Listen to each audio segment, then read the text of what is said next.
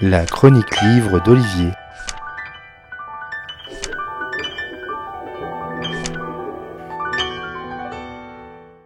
Sentiment violent qui pousse à vouloir du mal à quelqu'un et à se réjouir du mal qui lui arrive.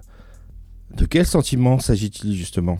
Celui qui dépasse la simple colère, celle qui est chevillée au corps et qui vous pousse à passer le Rubicon de la conscience, de la raison et parfois de la loi.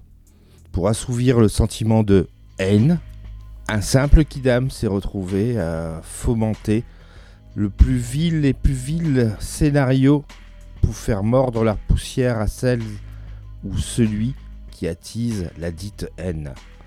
Il ou elle ne pourra s'en dépêtrer que si le niveau de perte, de douleur, de honte, de souffrance est à la hauteur de son niveau de haine. Dans son nouveau roman nommé Ce qu'il faut de haine, paru chez Fleuve Noir, Jacques Saucé s'empare de la haine pour l'explorer. De passage chez ses parents, en faisant son jogging, Alice ne pensait pas tomber sur un cadavre sur le bord de la cure. C'est pourtant ce qu'elle découvre, une vision horrible d'une carne bouffée par les vers. Et cette vision cauchemardesque qui va l'habiter au point de s'intéresser à l'enquête et à revenir à Pierre Pertuis dans le Morvan pour tenter de comprendre. Le gendarme Montboissier cherche aussi à comprendre comment un cadavre a pu atteindre un tel stade de décomposition en si peu de temps. À moins qu'il n'y ait été déposé là. Et on change alors de registre dans l'horreur. Et il devient urgent de retrouver qui pouvait tant en vouloir à celui ou celle retrouvée. Après nous avoir fait tourner la tête sur l'île de la Réunion avec l'aigle noir, Jacques Saucé revient en métropole avec un polar plus simple au niveau de l'intrigue.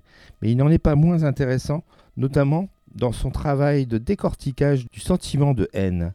Comment il naît, comment il trouve son origine, son essence, comment il peut obséder celui ou celle qui en est habité. L'auteur va loin dans la crudité au début du roman pour illustrer l'expression de la haine. Il va même jusqu'à faire parler le haineux, sans jugement, sans compassion. Jacques Saucé nous fait découvrir aussi ce coin de Morvan avec sa ruralité, ses secrets de village et de famille. L'auteur nomme assez vite les protagonistes, car le centre de gravité du livre ne se situe pas dans la découverte du coupable, mais bien dans les sentiments les plus extrêmes qu'il habite.